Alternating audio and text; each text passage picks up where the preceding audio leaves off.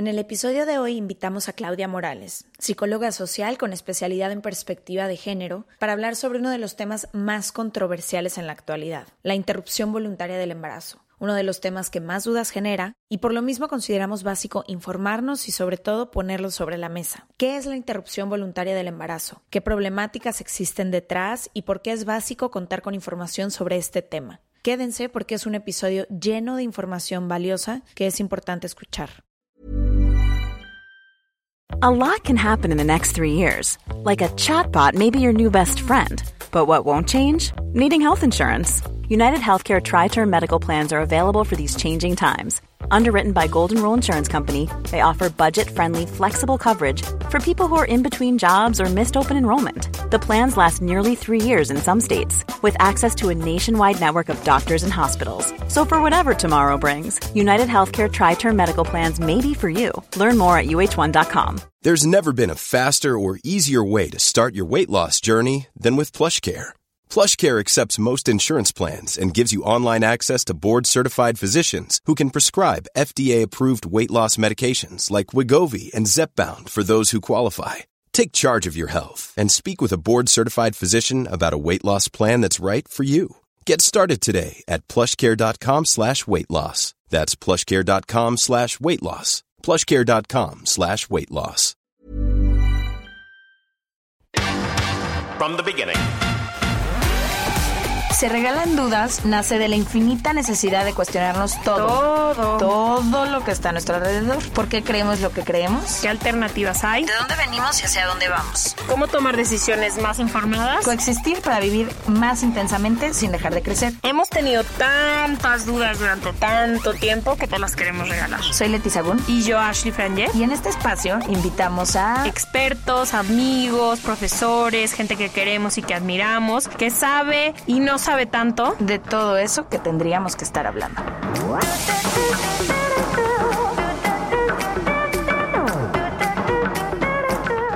En colaboración con ACAST.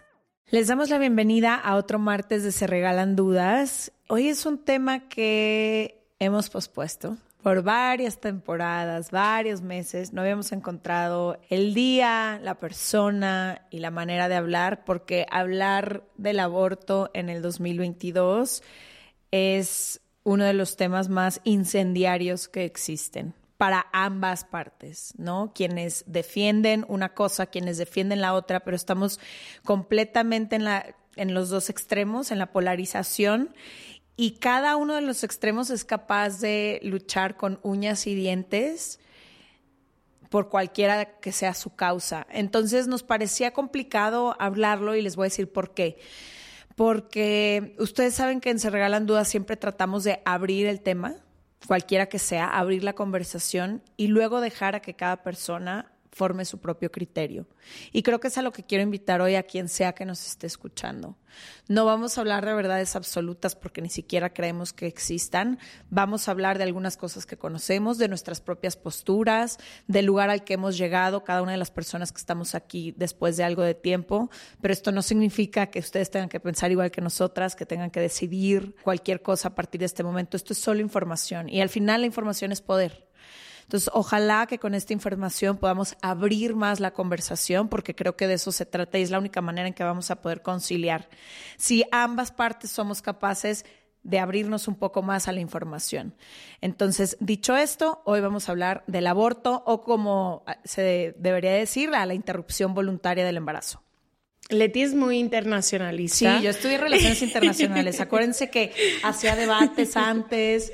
Yo Tenía- no soy ¿sabes qué tan buena muy- para mantenerme tan parcial. No importa, no, no tienes que ser imparcial, pues eres quien eres. Pero ¿sabes qué me enseñaron mucho los debates que hacía? Porque yo hacía debates desde prepa de muchos temas, entre ellos el aborto. Y lo interesante del ejercicio del debate es que siempre me tocaba estar en distintas posturas. O sea, a veces tenía que defender algo en lo que creía y a veces tenía que defender algo en lo que no creía. Entonces ese ejercicio es muy interesante porque te hace entender otra perspectiva de cualquier tema y eso es bien chido. No, nuestras personalidades siempre han sido así. Tú siempre Sí. me has llevado, sobre todo en este tema en particular, como que ha sido mi causa. Desde más chica, creo que hasta los últimos años la he formalizado, siendo embajadora de Planned Parenthood, de niñas no madres y prestando mi plataforma y mi grandísimo privilegio para compartir información sobre el aborto, específicamente en niñas en Latinoamérica, que es la única región en el mundo donde los partos infantiles van en aumento, por encima de África, del Medio Oriente. es la única región en Latinoamérica y a mí se me y la mayoría incesto, ¿no? Sí, muchísimo incesto, muchísimo abuso sexual. Entonces, no sé, no, mi mamá siempre me pregunta esto de que, ¿por qué esta causa? ¿Por qué esta ¿Por causa qué esta? Y no sé, o sea, no sabría decirte como que para mí, ¿sabes cuando a veces te platican algo y te hace completamente sentido? Para mí ha sido muy complicado navegar la historia del aborto en Latinoamérica, entendiendo todo, porque es un tema que se tiene que, como todo, yo tenía un profesor en, en la universidad que me decía que hay que hacer 360, cuando vas a tomar una foto, antes de tomarla, da una vuelta de 360 porque en donde está, lo que estás viendo no solo es eso, ¿no? Tiene una atrás, una adelante, una enfrente, una arriba, una atrás. Y hablar del aborto, sobre todo en países como el nuestro, tiene que venir de muchísimos lados, no es solamente una, o al menos para mí, no ha sido solamente que quiera un derecho o no quiera un derecho, es entender toda una problemática enorme de abuso sexual, una problemática de derechos de mujeres y no sé, me enciende. O sea, ahorita que decías de que con garras y dientes, literalmente. Sí, sí, sí, sí. Literalmente, o sea, para mí ha sido muy cañón estar en Se Regalan Dudas y tener que mantenerme, no imparcial, pero neutral y no haber hablado de esto. O sea, como que para mí ha sido muy difícil en un espacio que es mío, que es nuestro, como no hablar del tema, sobre todo un tema que, me, ¿qué te puedo decir? O sea, no sé, para mí ha sido muy importante y creo que moriré defendiéndolo. Es eso y el calentamiento global lo único que, no es lo único, pero lo que realmente he decidido. Mueve tu corazón. Sí. Ya antes de darle la bienvenida a nuestra invitada, yo creo que puedo empatizar mucho con ambos lados porque yo crecí lo sabemos, quienes escuchan el podcast lo he dicho 20 veces o no sé cuántas, pero crecí en una familia, ciudad y escuela muy religiosa y muy católica, en la que no hay pecado más grande que el aborto. Y nos lo decían desde que tengo uso de razón, ¿no? Porque la religión católica considera que la vida empieza en el momento de la concepción. En el momento en que se junta el óvulo y el esperma, hay vida para la religión católica. Y entonces, para ellos un aborto, pues es matar a una vida indefensa, ¿no? Y después salgo de la escuela católica y empiezo a estudiar, ¿no? Relaciones internacionales con muchísimos maestros, como tres de ellos eran completamente ateos, em, se me abre la visión de miles de temas, ¿no? Y me empiezo a dar cuenta que yo tenía una visión completamente cerrada de muchas cosas del mundo porque solo había crecido con una verdad. Y me la vendieron como la verdad absoluta y yo la defendía con uñas y con dientes en muchísimos temas. Y entonces fue un gran sacudidón y una gran, no sé, como sentarme en muchísima humildad, entender que sabía muy poco que tenía una visión completamente sesgada del mundo y de muchísimos temas, entre ellos el aborto. Y empecé un poco con la parte práctica, ¿no? Con la parte de entender que penalizar el aborto en ninguno de los países alrededor del mundo a través de la historia ha impedido su práctica, ¿no? Y entonces me di cuenta que solamente ponía en riesgo a, o sigue poniendo en riesgo a todas las mujeres que lo Sobre todas las menos privilegiadas. Porque quien va a abortar, va a abortar, por la razón que sea, ¿no? Y ahí creo que nos podemos meter a mil temas morales y a mil temas de si hubo abuso, si hubo incesto, si, si es una decisión, si lo que sea. El hecho es que quien quiere abortar lo va a hacer. Y me acuerdo perfecto que una vez vi un video de todas las búsquedas que hacían estas mujeres para ver cómo podían abortar en la clandestinidad, en los lugares donde no es permitido, porque si tú tienes el privilegio de viajar y de ir a un lugar en donde puedas pagar y donde puedas hacerlo de manera segura, lo vas a hacer. Pero siempre son las personas que están en situación de pobreza extrema o en Estados Unidos, por ejemplo, las personas de color y demás, que acaban siendo las que mueren a causa de un aborto porque no tienen el acceso a un lugar que lo puedan hacer de forma saludable. Y yo me acuerdo de haber visto este video en donde las mujeres hacían búsqueda de cómo podían abortar, ¿no? Y aparecía cómo abortar con tijeras, cómo abortar con, con qué pastillas, con ganchos, con... Y ahí fue cuando dije, ok, esto va a pasar, ¿no? ¿Cuál es la manera en que podemos hacer que protejamos también a las mujeres? Que esa es a mí la causa que me enciende. A ti te enciende más el tema del aborto y a mí todo lo que tenga que ver alrededor de la protección de la mujer y de sus derechos. Y ahí empezó mi, mi camino hacia la información, ¿no? Y hacia entender, a ver, cuáles son los números, qué está pasando. Y creo que muchas veces desde nuestro privilegio creemos que es nuestra propia historia, que es como si yo hoy tengo relaciones sexuales con mi novio y decido el día de hoy abortar, que también podría suceder, ¿no? Pero nos perdemos la capacidad de ver todas las historias y que como tú dices, la gran mayoría poco tienen que ver siquiera con una relación consensuada, con una situación de una decisión personal, de vida profesional, que también pudiera ser, repito, pero no es la gran mayoría de los casos. ¿Sabes a mí que me ha costado mucho trabajo personalmente? Ha sido que ambas crecimos con muchísimo privilegio. Y las conversaciones en las que ahora no, porque ahora he tenido el privilegio de estar con muchísima gente que hemos hablado del aborto de diferentes frentes, pero en su mayoría las conversaciones que yo tuve de los 28, de los 0 a los 28, fue con mujeres con muchísimo privilegio, mujeres blancas, heterosexuales, con tanto privilegio que podrían abortar, y es más, acompañé a muchas durante la prepa abortar con tanto privilegio que volteo y digo, claro, o sea, tú tienes ese acceso, aunque tú tienes la posibilidad de decir no al aborto, más hacerlo por debajo si quisieses. Entonces, para mí siempre fue, por eso hasta como tú dices, hasta que tuve más información de decir, hablamos muchas veces en este tema, como tú dices, desde el privilegio y desde creer que todas las historias son de relaciones consensuadas, con acceso a salud y digamos siquiera del aborto. La muchísimas mujeres no tienen acceso a educación sexual. Eso te iba a decir. O sea, partamos, partamos, desde, esa. Vivimos en un país y en un continente donde el acceso a la información y a la educación sexual es casi nulo. No, no, nada más un privilegio, es casi nulo. Tú y yo, como dices, crecimos con privilegio y con cero educación sexual. Tienes toda la razón. Entonces, pues ni siquiera, o sea, empezando desde, desde ahí, ¿no? Y luego también, y me voy a meter otra vez un poquito al tema de la religión, vivimos en un continente que mayoritariamente es católico y para el catolicismo incluso cuidarte, o sea, incluso hacer planificación familiar y ciertos métodos anticonceptivos son pecado. Y otra de las cosas que yo argumento muchísimo, sobre todo con las personas más cercanas, que dicen, es que ¿por qué no se cuidan? ¿Y cómo es posible y todo?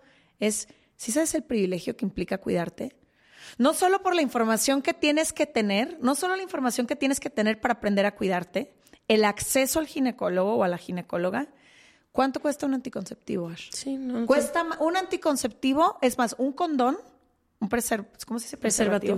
Un preservativo cuesta más que el salario mínimo en, en México al día. Entonces es un privilegio. Es un privilegio. Pero bueno, le damos la bienvenida a nuestra invitada, Claudia Morales. Bienvenida, Claudia. Gracias por venir Se Regalan Dudas. Me encantaría, sé que tú eres la experta en este tema, entonces me encantaría entender un poquito cuáles son las implicaciones físicas, psicológicas y todo lo que acompaña a una interrupción del embarazo. Hola, pues muchas gracias Claudia, por la invitación. Con la primera pregunta. buenas tardes, ahí te va. Buenas tardes, ahí te va. Hola, mucho gusto. No, mucho gusto por estar acá. Y justo esta, esta pregunta que haces tiene que ver con todo esto que platicaban anteriormente, ¿no? Con esta cuestión de la educación. ¿Cuáles son las implicaciones de que yo ejerza mi vida sexual? ¿Cuáles son las implicaciones de cómo la ejerzo? ¿Cuáles son las implicaciones de cómo desde esta información que recibo informalmente de sexualidad me relaciono con mi cuerpo y con los cuerpos de los otros y de las otras, ¿no?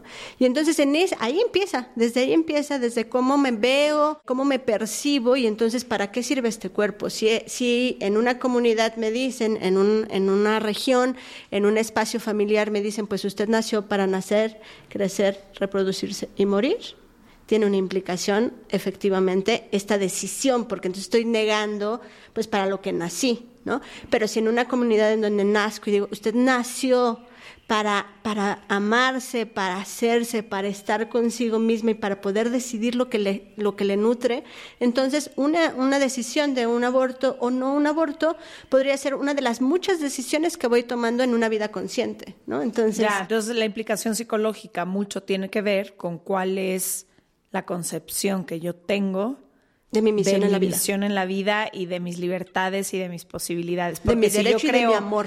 que lo que estoy haciendo es un pecado mortal, pues seguramente lo voy a vivir con muchísima culpa.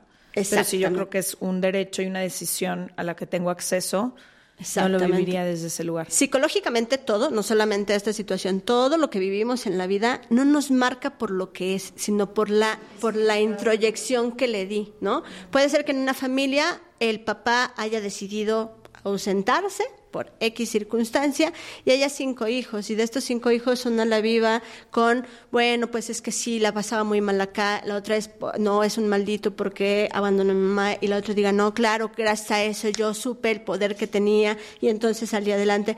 Para los cinco el acto fue exactamente el mismo, la resignificación es distinta. Cada quien hacemos resignificaciones distintas, incluso dentro del mismo seno familiar, que podrías decir que tenemos acceso a la misma información, pero no, tiene que ver cómo lo atraviesas por tu cuerpo, ¿no? Este autoconcepto que te vas creando, y justo de ahí, por eso es que este acceso con otras voces en escuelas, amistades, que vayan deconfigurando esto que tienes como verdad absoluta, las vas deconfigurando y vas diciendo, mira, pues hay otras opciones. Entonces, justo el impacto que puede tener la decisión de un aborto en, en una persona va a ser totalmente en relación con cuál es su autopercepción de misión de vida, cuál es su autopercepción de amor propio, ¿no? ¿Cuál es su autopercepción de ciudadana, de saberse ciudadana? Esto que a lo mejor para ustedes y para mí podría ser, pues claro, tengo derechos esto no es algo que sea natural. Universal. ¿no? Entonces sí. Y esa es un poco como la implicación eh, psicológica, a lo mejor, pero ¿cuál es la implicación física? Creo que hace unos meses que íbamos a grabar este episodio lanzamos unas preguntas para que la comunidad hiciera las preguntas que tuviera acerca del aborto y la mayor parte de las preguntas eran muy técnicas, o sea, como qué qué le pasa a mi cuerpo si decido interrumpir el embarazo. Creo que mucha, muchas personas tienen esta idea de que hay como un síndrome post-aborto, ¿no? Creo que una también de las preguntas era si después podías volver a tener hijos. Fíjate, sin ser médica te puedo decir que incluso hay un desconocimiento en esta parte de la fecundación, ¿no? Pareciera ser que en, en el instante en que tienes el encuentro erótico sexual, se juntó el esperma con el óvulo, ¿no? Y no es así. O no es así que justo si tú tuviste una relación de riesgo, riesgo tomándolo como que no usaste ningún método de barrera, ¿no? No tenías ningún anticonceptivo interno, pero no usaste ningún método de barrera. Si tú usas un DIU, un dispositivo intrauterino, en las 72 horas posteriores tú evitas ese embarazo, ¿no? Porque todavía no está la implantación. ¿No? Hay un periodo de seis días. para... día siguiente. Exactamente, pero en la pastilla del día siguiente, a diferencia de cuando usas un DIU, es que la pastilla del día siguiente va a ser efectiva de acuerdo de tu ciclo ovulatorio. Y como pocas de nosotras tenemos la conciencia, ah, sí, sí, es mi ciclo, estamos, eh, ¿no? Estamos en días, ¿no? Entonces puede ser ahí el impacto de que sea eficiente o no, porque va a depender de tu ciclo ovulatorio. Si tu óvulo ya salió, ya, aunque te tomes la pastilla, no vas a poder impedir ¿no? ese embarazo. En el caso del DIU, el DIU tiene cobre y entonces el cobre lo que hace es mata el esperma. Eso es un espermaticida, ¿no? Y entonces lo mata y ya. No tienes de qué preocuparte, ¿no? Entonces, ¿cuál es la implicación fisiológica? Es que, bueno, una, un gran porcentaje de posibles embarazos terminan en aborto natural porque justo no hay esta implantación. Pudo haber este esperma que entró al cuerpo, pero no hay esta implantación. Sí, por eso los y tal, ¿no? Los y las ginecólogas dicen mucho que mm, no anuncies tu embarazo hasta cierto número de semanas porque Exactamente, porque es muy probable que no se implante, ¿no? Y entonces por eso la recomendación justo es no digas nada, ¿no? Y bueno, supongamos, ya está la implantación y entonces cuando tú haces un procedimiento de interrupción, hay, ahorita hablando también y regresándome a esta implicación psicológica, si tú deseaste este embarazo, si era un embarazo que era deseado y requieres interrumpir por una situación personal de salud o por una malformación, claro que va a haber un impacto de dolor, claro que va a haber un, impacto de pena, claro que va a haber un dolor muy profundo y muy grande, porque era un embarazo que tú deseabas, que en muchos de los casos buscaste de maneras así, hiciste de todo, ¿no? Así, si me decían que, si me parara de, cabeza, me paraba de cabeza y si... Sí, sí, tenías un deseo, un gran deseo. Tenías un gran deseo y entonces que, que haya una información médica que te diga, no es viable, ¿no? y tienes que interrumpir para que tu vida siga, continúe. Entonces ahí sí que hay una implicación emocional fuerte, de dolor, fuerte de, de pena, fuerte de pérdida. Obviamente que sí, porque tú deseabas con todo tu corazón, con toda tu alma, con toda tu fantasía ese embarazo. Pero cuando tú te das cuenta, tuviste un encuentro sexual, cuando tú como mujer te enteras que estás embarazada, en el segundo 12 que te enteras que estás embarazada, tú sabes si es deseado o no es deseado, tú sabes si es, es, es propicio o no es propicio, porque tú sabes con quién tuviste el encuentro, tú sabes qué situación está en, ese, en esa relación, si es que hay relación, ¿no? Si es que hay relación, tú sabes si fue consensuado o no. Es muy fácil, como decías, decir que cierran las piernas, pensando que la violencia solamente es, eh, o, violar a una mujer solamente es que te encuentren en la calle, que te amedrenten, que te golpeen. Cuando la mayoría pasa dentro de relaciones. Pero la mayoría pasa dentro, de relaciones, dentro del amor y con base en el amor. Porque entonces, ¿no? Podría ser que tú tengas como toda una carrera súper exitosa, pero entonces yo, pareja, diga, oye, no, quisiera tener un, un hijo o una hija contigo porque tienes unos ojos preciosísimos y entonces, mira, se nos está pasando el tiempo, a lo mejor a mí yo voy a ir a trabajar a otro, a otro lugar y entonces esto consolidaría nuestro amor, como ves, y tú tienes esta parte de Puede ser que te sientas bien dentro de esta relación hasta ese momento, pero también estás construyendo un proyecto de vida, estás construyendo un proyecto personal, ¿no? Y entonces digas, ¿qué? O sea, decido por lo que quiero, decido por el amor y entonces, ¿qué hago? ¿No? Y además, qué malo te vas a escuchar si tú dices, no, pues prefiero mi proyecto profesional. Eres tan mala persona que decides renunciar al amor, ¿no? O sea, el amor, si toda mujer lo que quiere es ser amada. Es el sueño de toda mujer. Entonces, ¿cómo es que tu proyecto, eres una mujer convenenciera porque entonces te interesa por la, por la economía, porque entonces tal, ¿no? Entonces, ahí hay una cuestión que puede ser un embarazo, que no te estoy golpeando, no te estoy insultando, pero que te estoy diciendo te amo. Y yo lo que mi proyecto en este momento es tener un hijo, ¿no? Y entonces, justo cuando hablamos de esto que dicen, ah, cierren las piernas, sí, tendríamos que decir que necesitaríamos recibir información de la sexualidad que nos alcance para sabernos las personas más importantes de nuestra vida. Necesitaríamos información de la sexualidad que nos alcance para saber que sexualidad también es esta oportunidad de desarrollarme de múltiples formas y no solamente de la reproducción, ¿no? No solamente hay reproducción física, hay reproducción mental, emocional, el poderme convidar con los otros, reproducir ideas, ¿no? Entonces, justo es esta parte donde también tendríamos que, que ir pensando y justo en la cuestión del impacto emocional, cuando yo sé yo tengo una certeza de lo que quiero, tengo una certeza de mi persona, tengo una certeza de mi amor propio y entonces decido por una interrupción porque sé que no es el momento, porque sé que no es la persona, porque sé que no es la circunstancia en la que me hubiese gustado. Entonces la interrupción se vive con una sensación de tranquilidad, con una sensación de paz, con una sensación de decir, ok, vamos a seguir. Y sé, y muchas de ellas también tienen este, este deseo de ser madres, pero ser madres desde este lugar donde lo quieren ser. En algunas de otras, no, no está en ese deseo. Mis implicaciones físicas van a venir sí, solo sí, dependiendo de, la forma en que realice esta interrupción. Como bien decían, ¿no? El aborto ha existido todo el tiempo. El aborto médicamente es definido como la, muerte en cualquier momento de la preñez, ¿no? Pero cuando es una decisión ¿no? Cuando es una decisión, entonces tú tienes, si tú acudes a un espacio en donde estén los insumos necesarios, el personal adecuado, ¿no? Y libre de estigma, que eso es lo más difícil de encontrar, ¿no? Y libre de estigma, estos son tres elementos fundamentales para tu bienestar. ¿Por qué? Porque tu fertilidad va a quedar intacta y tan intacta que la recomendación más grande es que puedas decidir por un método anticonceptivo una vez que hayas realizado el procedimiento. ¿no? Porque queda intacta, así. Ya, y tiene que ver mucho también el número de semanas, ¿cierto? Con la implicación fisiológica.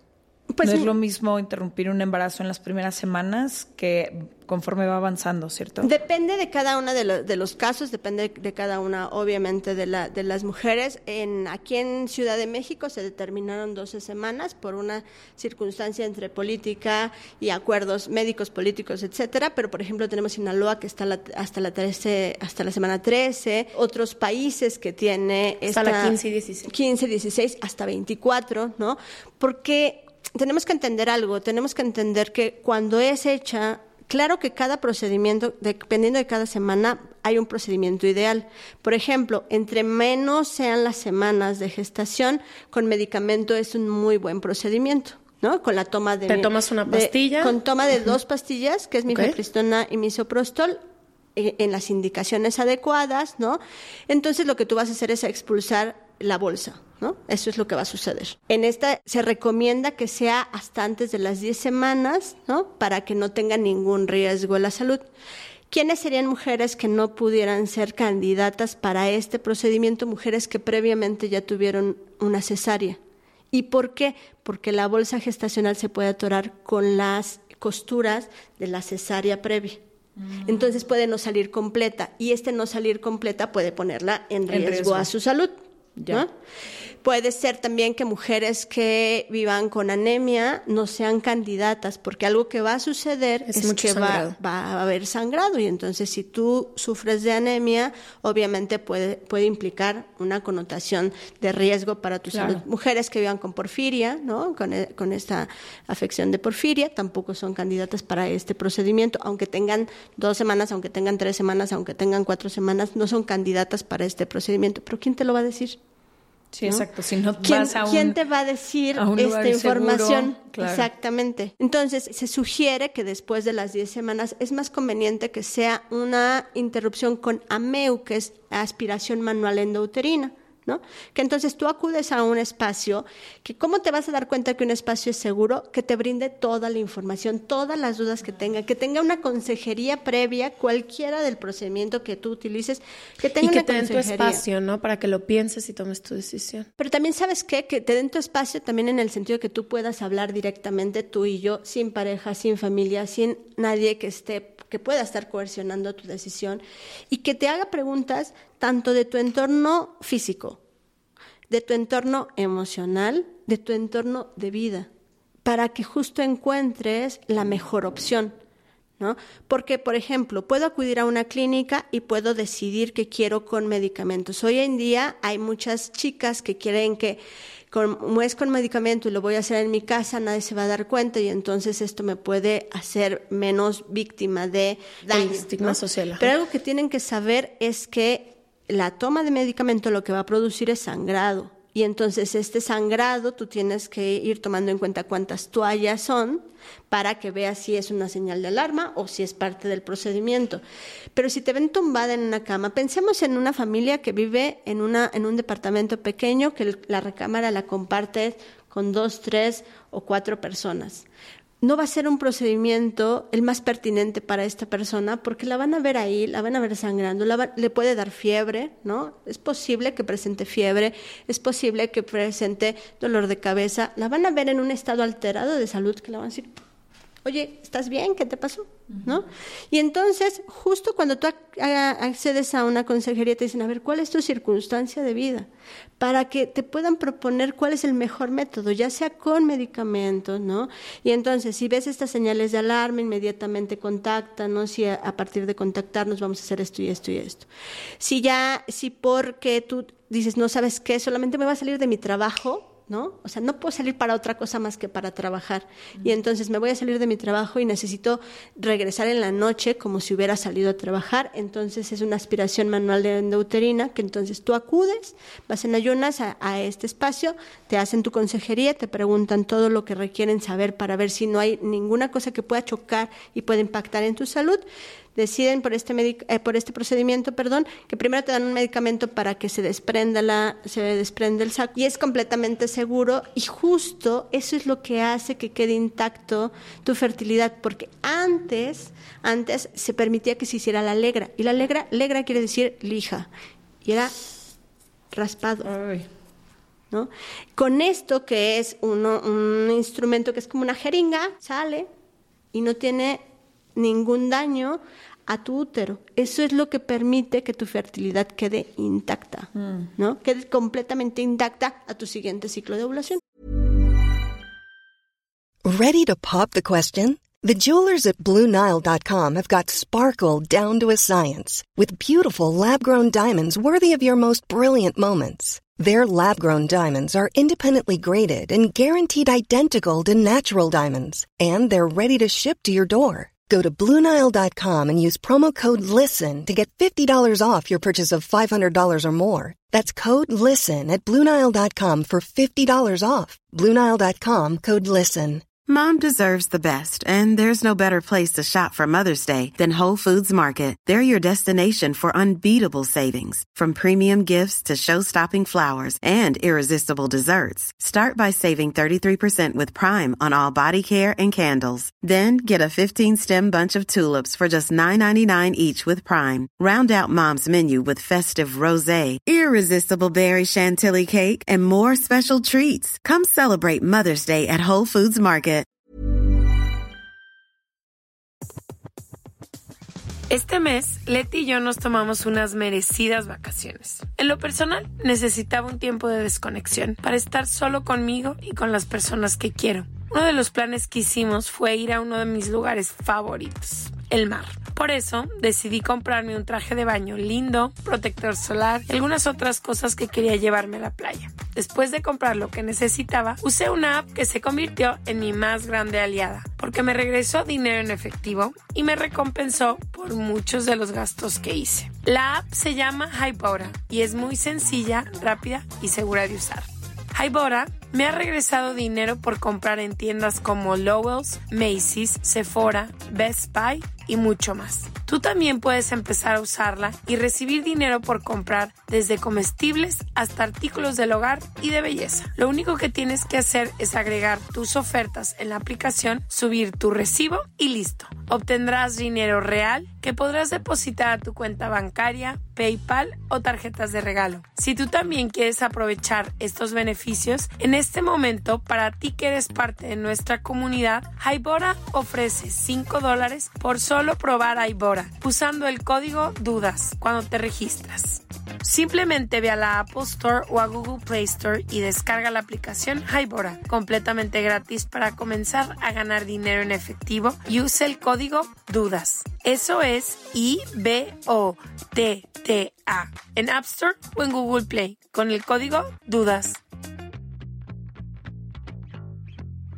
Clau, yo sé que en la fundación que trabajas tú asisten a millones de mujeres y las acompañan. Y algo que yo he descubierto en esta en este estar un poco más sumergida de información, como dice la señorita Leticia. Ha sido observar también el estigma que hay sobre quiénes son las personas que deciden abortar, ¿no? Y creo que hay como dos grupos. Una de las personas que creen que solo abortan mujeres que es su quinto aborto, pero me he dado cuenta a lo largo de todo esto que son mujeres de todo tipo, en todo tipo de estatus económico y social, desde niñas, como dije que en Latinoamérica es la región donde van en acceso más, en acceso, ascenso ascenso más a este embarazos, pero también son mujeres profesionales, casadas, solteras, señoras mucho más grandes, de todo tipo de personas. Mujeres que ya tienen hijos y ya no pueden Muchísimas mantener más. mujeres que ya tienen hijos que no pueden tener más, no pueden proveer por más y sobre todo en todas las clases sociales que creo que eso también está como muy estigmatizado. Y yo quería preguntarte eso. Uno, ¿Cuáles son las preguntas frecuentes que ellas, con las que llegan a tu fundación? Porque quiero si alguien está escuchando esto que pueda al menos tener una guía para hacerse ciertas preguntas para saber si sí o si no.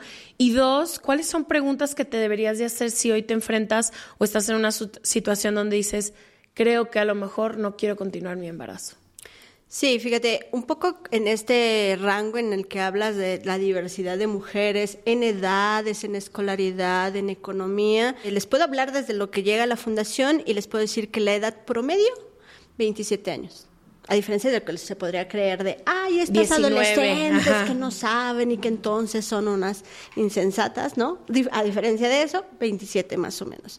El 80% católicas, ¿no? declaradas católicas y otra de las de las características también es que un 50% más o menos son mujeres que ya tienen un hijo previo, ¿no? O sea, ya tienen un, un, por lo menos uno o una hija previa, ¿no? Entonces, más o menos este es el rango y justo estas mujeres en la mayoría llegan ya porque decidieron, ¿no? O sea, ya llegan, ya decidieron. Nosotros no omitimos la consejería porque además de la consejería es también este conocerles, este hacerles saber que están en un espacio seguro y este verles a la cara y que puedan hablar de su sexualidad con alguien que no les vea de arriba abajo, ¿no? Y qué haces aquí y por qué, por qué decidiste eso, ¿no? Entonces, no se omite esta consejería, llegues con la decisión más clara o llegues con una medio decisión o llegues dudando. Esto es exactamente para todos. ¿Cuáles son algunas de las preguntas que me tendría que hacer yo, mujer? Una, decir, todas las mujeres que estamos en edad reproductiva somos posibles candidatas de requerir una interrupción. O sea, todas las mujeres que estamos en, en, edad reproductiva, independientemente de muchos factores, economía, estudio, etcétera. Eso es lo primero.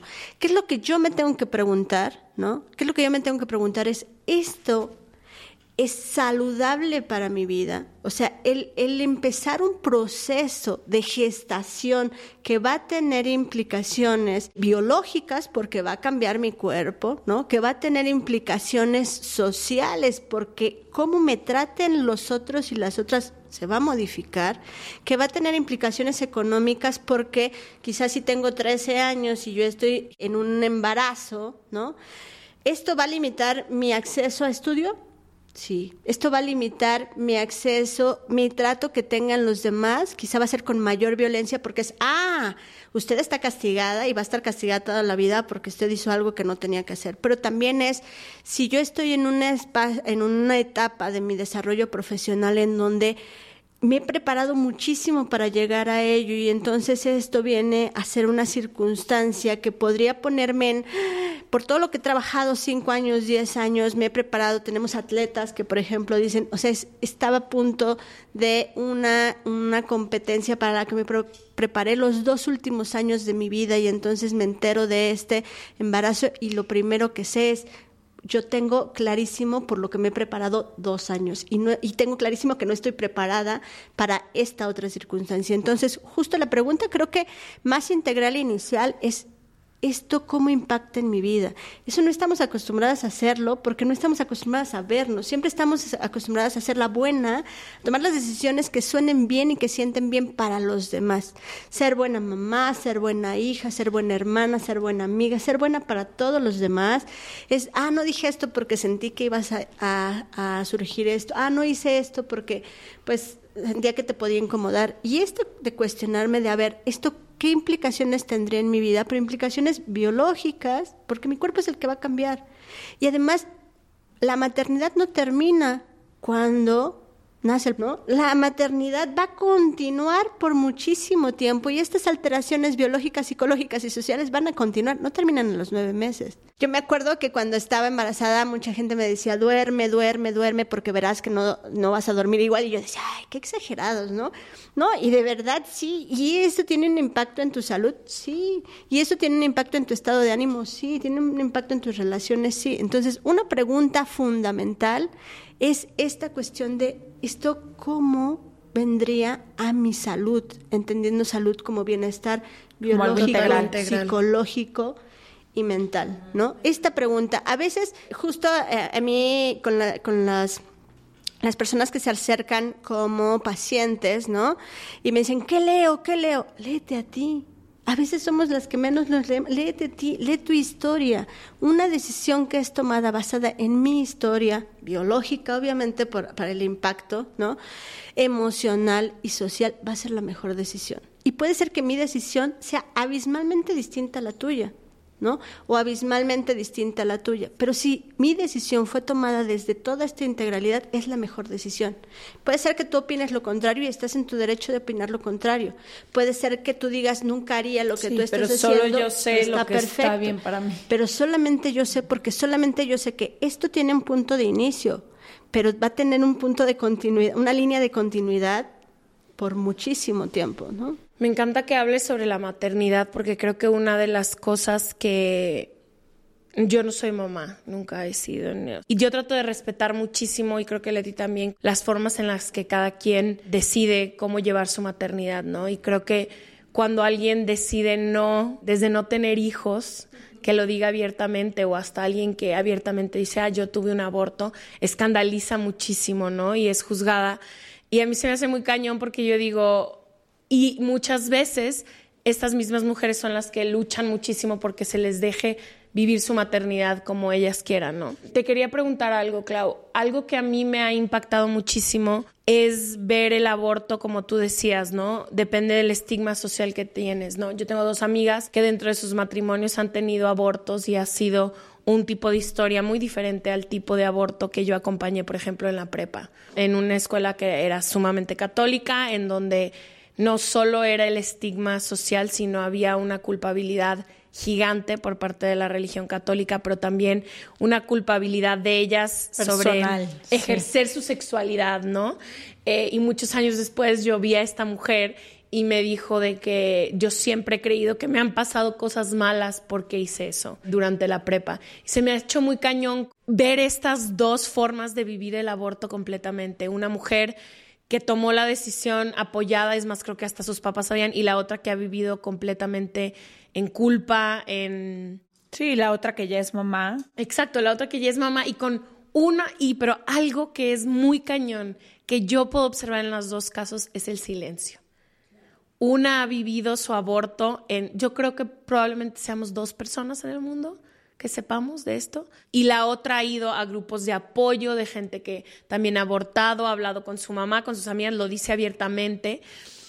Quisiera hablar de eso, de cómo en la sociedad perpetuamos este silencio a quienes decidan abortar. Ponemos muchas veces por encima de la vida integral de la persona que está ahí entendiendo todo. O sea, ponemos por encima como un gusto, como una decisión, ¿no? Yo decido que el aborto es algo que no debería de pasar y eso va por encima de todo, no importa las mujeres que vivan sufriendo, los hijos no deseados, mi preferencia es decir que no, cuando yo creo que cuando dices el aborto debería de ser legal y seguro, pueden entrar las dos posturas, ¿no? Quería hablar de eso en específico, ¿cómo como pueden entrar las dos posturas porque porque ahí puedes decidir. Exacto. Cuando el aborto es legal y seguro, tú puedes, decidir. Yo y de no verdad, voy a abortar. Exacto. Y de verdad, yo siempre, cuando hablo con amigas mías que son sumamente católicas, yo les digo esto. Yo no quiero que tú vengas, yo no quiero cambiarte a ti lo que tú opines del aborto. No quiero. No, y la mayoría de las asociaciones no se ponen a decir vamos a cambiarle la forma al catolicismo. No lo voy a hacer, no quiero. Y además porque firmemente creo que eh, todo mundo está en su derecho de querer lo que quiera, pero una postura es muy peligrosa porque, como dijimos al principio, los abortos van a existir. Nos guste o no nos guste, ha existido desde el principio de los tiempos y seguirá existiendo hasta el final de los tiempos. Entonces, creo firmemente que una postura nos deja elegir. Y por, obviamente entiendo por qué una mujer católica no lo va a hacer lo no nomás lo entiendo, lo comprendo y lo creí durante un tiempo. Pero como que para mí ha sido muy cañón lo que pasa alrededor del juicio social de esto, ¿no? Que no podemos decir, bueno, yo hasta a mí me pasa, o sea, yo me siento en una mesa donde hay pura gente que dice que no al aborto y estoy con la uña lista, o sea, porque para mí es muy importante, pero quería regresar un poco a lo que hacemos como sociedad al tema del aborto en general, ¿no? Lo llenamos de silencio, lo llenamos de juicios y demás. ¿Qué podemos hacer como sociedad a quienes acompañamos a mujeres que deciden abortar, a quienes a lo mejor algún día necesitamos y decidimos abortar, y también a quienes vivimos en una sociedad donde muchísima gente juzga abiertamente el aborto de una forma desinformada muchas veces? desde dónde estamos prefiriendo este silencio y muchas veces, y también lo voy a decir así, es desde una intención de cuidado y es desde una intención de amor o de cuidado, ¿no? Y a veces justo hay que reflexionarnos estos metalugares o metapensamientos, metapensamientos porque es, ah, no, a ver, yo tengo que ser de esta manera, yo tengo que guiarme por esta línea. Y a veces esos metapensamientos son heredados sin reflexión. Justo ahí esta cuestión de la educación de la sexualidad para que entendamos que el aborto, la interrupción de un embarazo, es un servicio de salud como cualquiera. ¿Por qué? Porque salud un servicio de salud es un servicio que tú requieres para recobrar tu estado de bienestar integral. A ti te duele la muela y vas a un dentista, porque este dolor de muela te imposibilita a veces trabajar, a veces dormir, te imposibilita comer y entonces acudes a un servicio de salud para recobrar tu estabilidad. ¿No? En la interrupción de un embarazo es un servicio de salud que te permite recobrar tu estado de bienestar integral y por eso trabajamos o, o- o invitamos a informar y a trabajar sobre educación de la sexualidad, porque entonces la meta es que yo pueda abiertamente decir, yo estoy a favor, yo pueda haber- abiertamente decir, yo estoy en contra, sin ningún riesgo de laceración De a mi persona vida. de perder la vida, ¿no? O yo me, yo me practiqué una interrupción, así como de decir, yo decidí una maternidad, o así como decir, yo decido no ejercer la maternidad.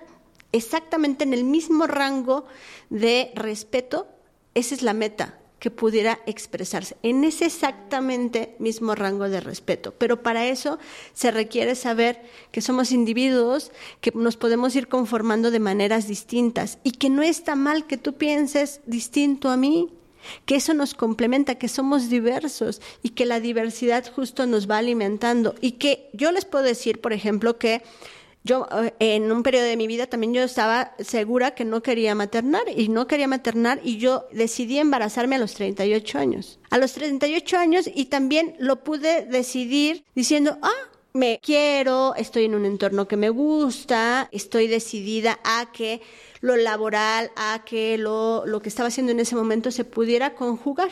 ¿no? Por mucho tiempo, y mi familia lo sabía, y todos decían, oye, no, pero ¿cuándo vas a tener un hijo? No, por ahorita yo no, hasta que yo decida, ¿no? Cuando yo lo decidí, lo disfruté, lo, lo, lo, lo viví plenamente, ¿no? Justo esa es, la, esa es la otra meta, que una maternidad sea decidida, porque justo cuando es decidida la vives desde otro lado, ¿no? La vives desde otro lado y entonces eso genera en ti un bienestar, pero genera en ese ser humano en formación otro bienestar, otro estado también de salud humana, ¿no? Entonces, justo qué hacer para esta cuestión de cómo poder hablarlo. Tú decías, muchas de las mujeres le cuentan a su mejor amiga o a Yo dos ni la mejores mejor amigas, amiga era, ¿no? era la compañera del salón. o a, do- o a dos, pero justo cuando lo vives desde este silencio se convierte en culpa, ¿no? Se convierte en culpa. Cuando lo puedes hablar, el hablar es sanador. La palabra sanadora. Por eso la comunicación nos encuentra y nos reencuentra porque nos permite ver otros horizontes. Nos permite decir, mira, pero ella lo vivió también, ¿no? Y se ve y se ve que encajó muy bien con su vida hay la posibilidad. Cuando yo lo vivo en silencio y entonces todo lo empiezo a leer desde este silencio y desde esta culpa. Pasa lo mismo, les voy a poner el ejemplo contrario. Cuando tú estás enamorada, el cerebro se convierte en un radar selectivo. Tu mirada, tus ojos, tu, tu olfato, ¿no? Es selectivo. Y entonces lo que va a hacer el radar de tu cerebro es, ah, ¿ves que la calle por donde siempre pasabas? Resulta que tiene el nombre Luis, porque Luis es tu enamorado. ¿No? Ves, vas, pasas por un puesto de periódicos y ves en el, en el encabezado Luis. ¿no? Y veas por otro lado, ¿por qué? Porque se vuelve selectivo a lo que le metas. Si tú le metiste una culpa, si tú lo estás viviendo como yo hice algo mal, todo lo vas a leer de esa manera, ¿no? Y después vas a decir, me están castigando por haber decidido. Por eso es que como mujeres nos cuesta muchísimo trabajo decidir, porque decidimos si es, le, le vendrá bien, qué pensará, le caerá bien, ¿no? Pongámoslo en otro ámbito también de las mujeres. Cuando una mujer va a pedir un empleo, necesita sentir que, que llene el 90% del, del puesto, del perfil de puesto que están ofreciendo.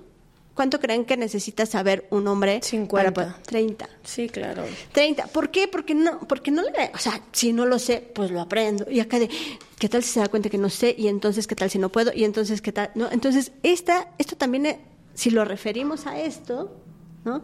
Es cómo tomamos decisiones. Cómo yo puedo atravesar por mi cuerpo que esta decisión que tomé, que posiblemente va a causar molestias en otros, yo pueda decir, es respetable tu molestia, pero es muchísimo más respetable mi bienestar. Ya llegó el momento en el que nos tenemos que ir. Siento que este tema nos da para muchos episodios más. Ya lo hablaremos después. Ya se abrió la cajita de Pandora. Vamos a ver qué pasa. A mí nada más hay una cosa que de repente me causa un poquito de mm, ruido.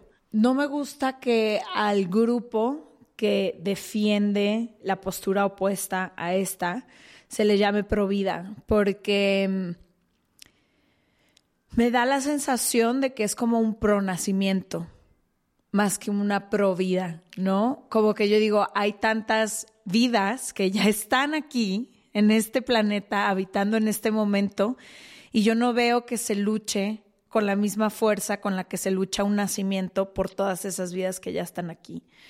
Y como que de repente veo que con el simple estandarte de que un político apoye o no apoye el aborto o el, o el o la criminalización del aborto, deciden apoyarle. A pesar de que ese candidato sea racista, misógino, abusivo con las mujeres, que tenga un historial de lo que sea, es como... Que odia a los migrantes. Que odia a los migrantes, lo que sea, no importa. Es como, no importa la calidad moral de esa persona, no importa quién sea, lo que defienda, lo que haga en vida, la coherencia o la congruencia que tenga una persona, un partido político, no importa.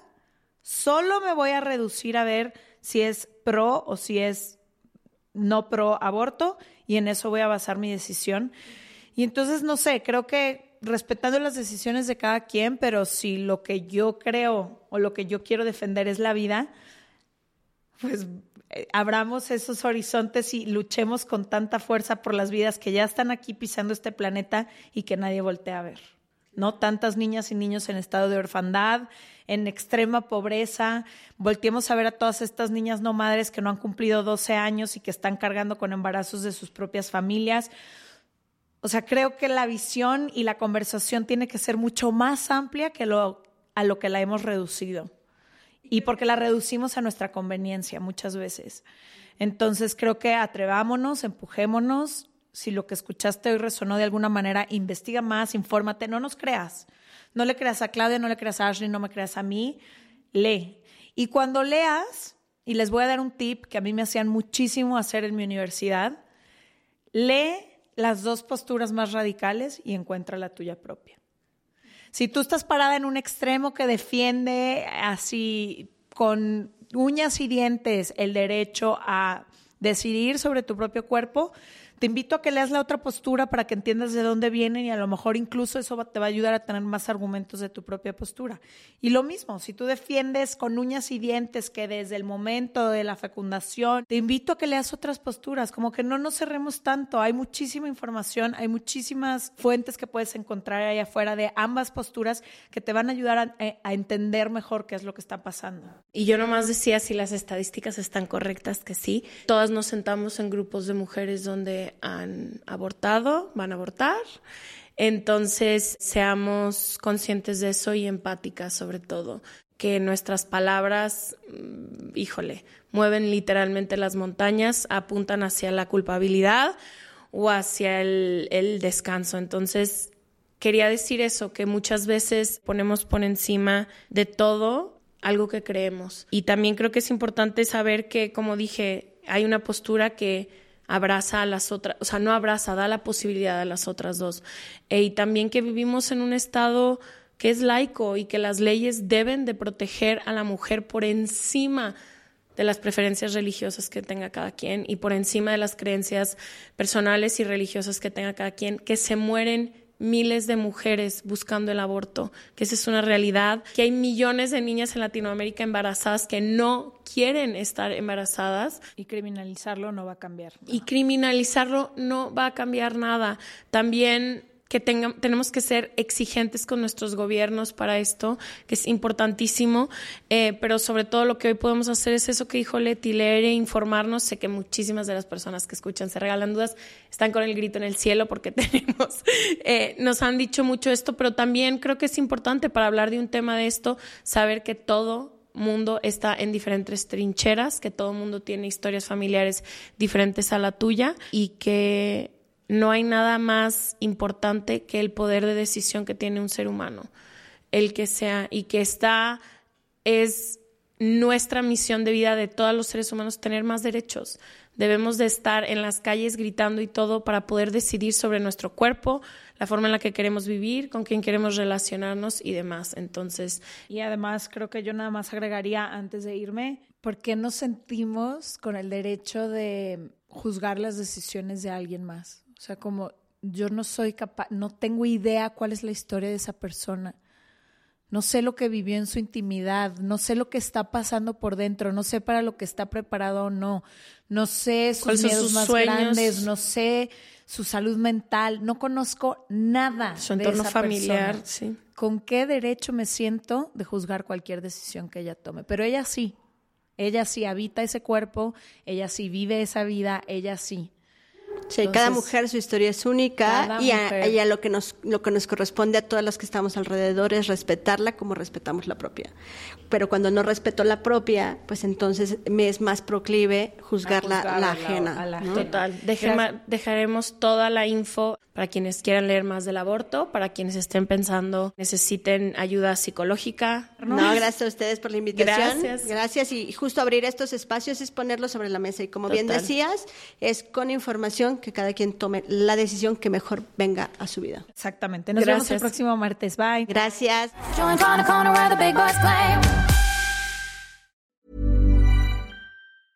Mom deserves the best, and there's no better place to shop for Mother's Day than Whole Foods Market. They're your destination for unbeatable savings, from premium gifts to show-stopping flowers and irresistible desserts. Start by saving 33% with Prime on all body care and candles. Then get a 15-stem bunch of tulips for just $9.99 each with Prime. Round out Mom's menu with festive rosé, irresistible berry chantilly cake, and more special treats. Come celebrate Mother's Day at Whole Foods Market.